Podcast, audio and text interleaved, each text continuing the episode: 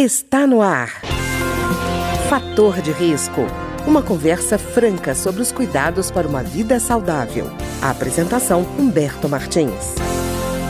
Olá, no programa de hoje nós vamos conversar sobre a hiperplasia benigna da próstata, aquele aumento da próstata que preocupa tantos homens depois de uma certa idade. E o nosso entrevistado de hoje é o Dr. Ricardo Ferro, que é médico, urologista e especialista em cirurgia robótica. Dr. Ricardo, tudo bem? Olá, tudo bem, Humberto? Como vai? Doutor Ricardo, o que, que provoca esse aumento anormal da próstata? Oh, o nosso envelhecimento ele traz algumas consequências para o nosso corpo e um deles é o aumento benigno da próstata que vai ocorrer a partir dos 35, 40 anos de idade em todos os homens.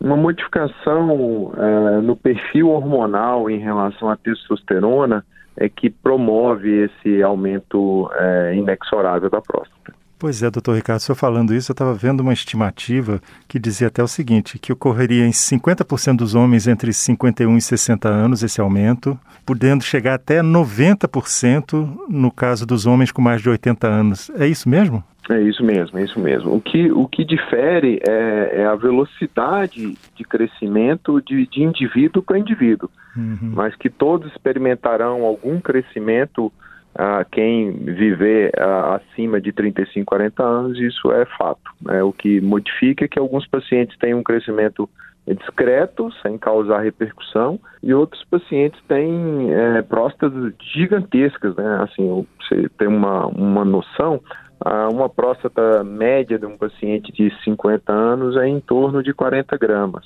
Num paciente de 20 anos é em torno de 15 gramas. Num, e próstatas de até 480 gramas eu já tive a oportunidade de fazer cirurgia robótica numa próstata com essa dimensão. Poxa vida, enorme, né? Realmente enorme, enorme. A cirurgia é muito, muito trabalhosa, né? É, mas que só foi possível aí graças à ajuda do robô para a gente fazer uma cirurgia com mínima invasividade. Pois é, doutor Ricardo. E a gente está falando de um crescimento progressivo, mas o homem chega a perceber, quer dizer, a hiperplasia benigna da próstata tem sintoma?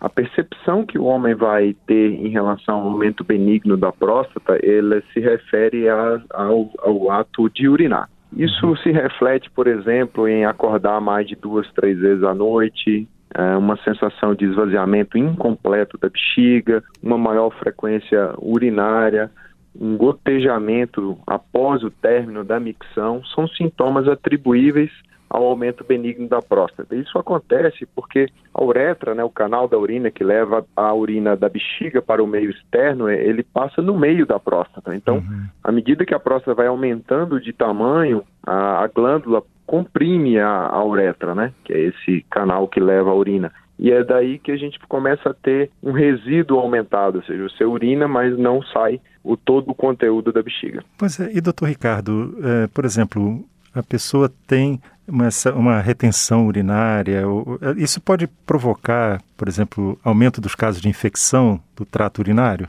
Sem dúvida. Então, o, o que a gente tem que observar no, no paciente com aumento benigno da próstata são geralmente as repercussões, e não o peso em si. Uhum. Até o, o, o, tipo de crescimento ele é individualizado, ou seja, tem pacientes que têm uma próstata maior que causa menos repercussão de que uma próstata de menor tamanho, a depender de como ela cresceu. As próstatas que crescem para o interior da bexiga, elas são mais sintomáticas ou causadoras de problemas. E quais são esses problemas? A infecção urinária é uma delas. A infecção urinária é extremamente comum nas mulheres por uma questão anatômica, né? Uhum. O homem está muito protegido da infecção urinária e quando ele a desenvolve, a gente precisa é, buscar uma causa para isso. E o aumento da próstata é a principal causa de uma infecção urinária no homem, mas outras consequências podem advir, como o próprio é, espessamento da bexiga, um mau funcionamento da bexiga e, consequentemente, uma piora na função dos rins, que é bastante temerário. Só um paralelo que esses sintomas urinários eles não têm é, correlação com câncer de próstata e o aumento benigno da próstata, que é o tema que estamos abordando, não aumenta o risco de câncer de próstata. Então, a próstata não aumenta benigno e se transforma em câncer, até porque essas situações elas acontecem em áreas distintas da próstata. Certo. E, e, doutor Ricardo, pode haver sangue na urina, por exemplo, como um dos sintomas? Sim, sim. O sangue na urina é sempre uma situação que chama muita atenção e merece investigação. E aí, entre as causas, a própria infecção urinária pode ser uma causa, é, a formação de cálculos, né, de pedras na bexiga, consequente a esse resíduo aumentado, o próprio aumento, ou seja, a, benigno da próstata, pode gerar uma fragilidade do tecido e causar sangramento, mas existem outras causas mais importantes, como o próprio câncer de bexiga, o câncer de rim. Então, sangue na urina sempre é uma situação que não pode ser é, relevada, ela precisa ser investigada.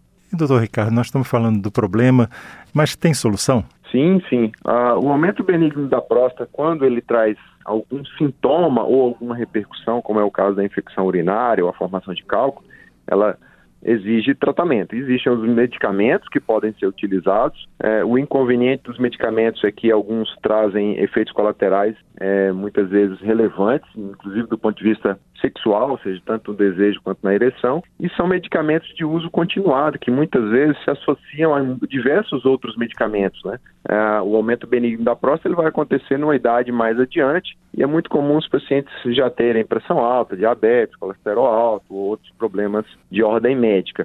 E existem os tratamentos por intervenção. Uh, o mais é, conhecido dele é a raspagem da próstata, né, que é um, um procedimento para remover uma parte do, do, do, crescimento, a gente nunca consegue remover tudo. Existe a própria cirurgia aberta, que foi muito feita no passado. Existe uma tecnologia mais moderna e bastante adequada que a gente chama de ROLEP, que é um laser de alta potência, e a própria cirurgia robótica, são as opções de tratamento e aí a gente individualiza, né, cada caso com sua melhor indicação.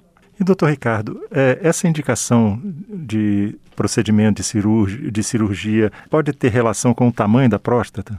Sim, sim. As próstatas muito grandes, a gente faz aí um ponto de corte aí maiores que 150 gramas, é, elas são é, melhores abordadas por procedimento de enucleação ou aberta ou idealmente robótica. A, as técnicas pelo canal, embora possam ser feitas, principalmente o laser roller, essas próstatas muito grandes elas geram uma cirurgia muito demorada e isso pode ser um, um inconveniente é, desfavorável. Então, as próstatas muito grandes, a cirurgia aberta ou preferencialmente a robótica, é, as maiores que 150 gramas, e as menores que esse tamanho, as técnicas pelo canal, idealmente com, com o laser ROLEP, são mais apropriadas. E, doutor Ricardo, há uma retirada completa da próstata ou só, vamos dizer assim, o aumento?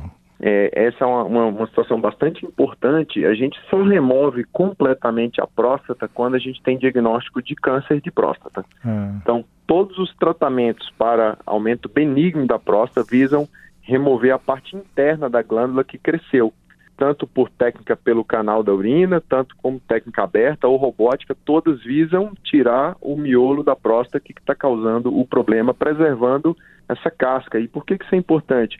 Os problemas que podem ocorrer na remoção completa da próstata, que é principalmente a impotência sexual e a incontinência urinária, se deve ao descolamento de nervos que estão por fora dessa casca. Então, se a gente preserva a casca, a gente está preservando essas funções, ou seja, o paciente que faz um tratamento cirúrgico para aumento benigno da próstata, ele não pode é, correr risco de ter impotência ou incontinência urinária. E, doutor Ricardo, o senhor tocou em um assunto importante que é exatamente a preocupação que os homens têm de falou em próstata nessas duas questões, a impotência sexual e a incontinência urinária. É, o método cirúrgico usado pode influenciar no maior ou menor risco dessas duas ocorrências?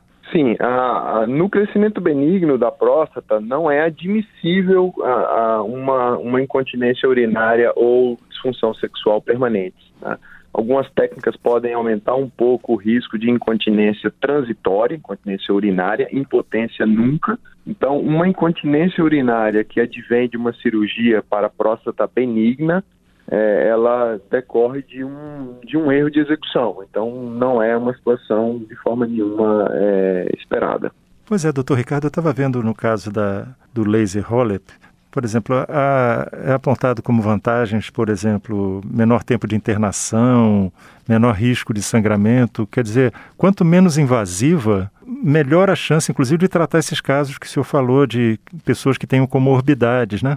Sem dúvida nenhuma. A, a, grande crítica que se faz à raspagem convencional da próstata é que você não consegue remover todo o miolo da próstata e é uma cirurgia com muito maior índice de sangramento.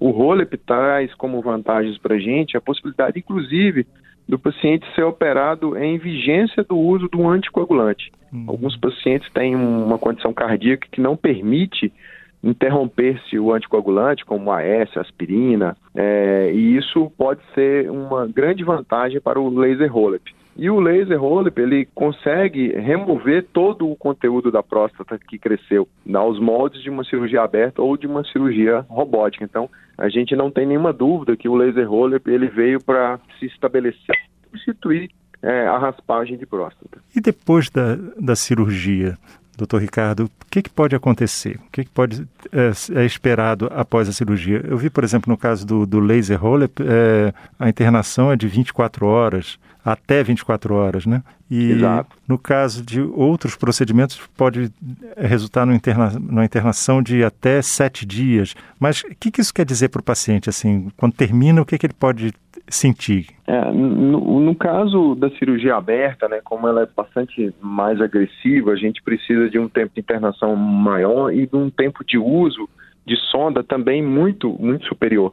Então, o paciente que faz uma cirurgia aberta para o crescimento benigno da próstata, ele vai ficar com sonda em torno de 10 a 14 dias. Quando a gente faz uma cirurgia robótica, esse paciente precisa ficar apenas 4 dias de sonda. E quando a gente faz uma cirurgia com ROLEP, a gente deixa o paciente só 24 horas, só o período de internação. Na raspagem, esse paciente normalmente fica dois dias, três dias internado, porque como sangra muito mais, né, o procedimento sangra muito mais, você precisa fazer uma espécie de irrigação da bexiga com soro fisiológico para ir removendo esse sangramento. Então, o laser rollip ele tem essa grande vantagem, né, ser feito pelo canal, poder ser feito inclusive em paciente que não pode parar os anti, uso de anticoagulante, ter alta precoce sem sonda, com 24 horas é, de cirurgia. Então, são, são cenários bastante, bastante adequados.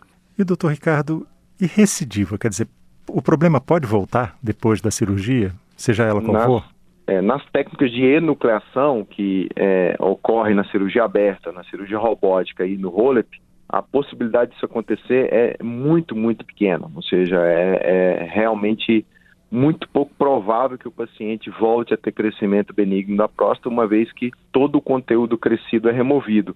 Agora, no procedimento de raspagem, né, conhecido como RTU de próstata, que é uma abreviatura de ressecção transuretral da próstata, isso é a regra. Normalmente, o paciente, poucos anos após uma raspagem, esse paciente volta a ter um crescimento relevante aos, aos moldes de antes do procedimento. Então, esse é o grande inconveniente da raspagem e isso também ocorre nos tratamentos medicamentosos, né? Alguns tratamentos medicamentosos eles só facilitam urinar, ou seja, só dilata a uretra sem mexer no tamanho da próstata, e mesmo aquelas medicações, que são basicamente duas, que interferem na parte hormonal e pode é, diminuir a próstata, isso também é transitório e a próstata vai voltar a crescer. Tá ótimo. Eu queria agradecer então ao Dr. Ricardo Ferro, que é médico urologista e especialista em cirurgia robótica, que conversou conosco hoje sobre a hiperplasia benigna da próstata. Muito obrigado, Dr. Ricardo. Eu que agradeço e me coloco sempre à disposição. O programa de hoje teve trabalhos técnicos de Ricardo Coelho.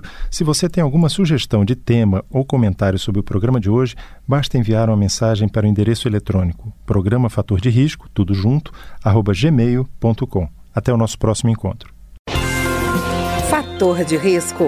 Um programa com dicas para melhorar a saúde. Uma produção da Rádio Câmara, transmitida por emissoras parceiras de todo o Brasil.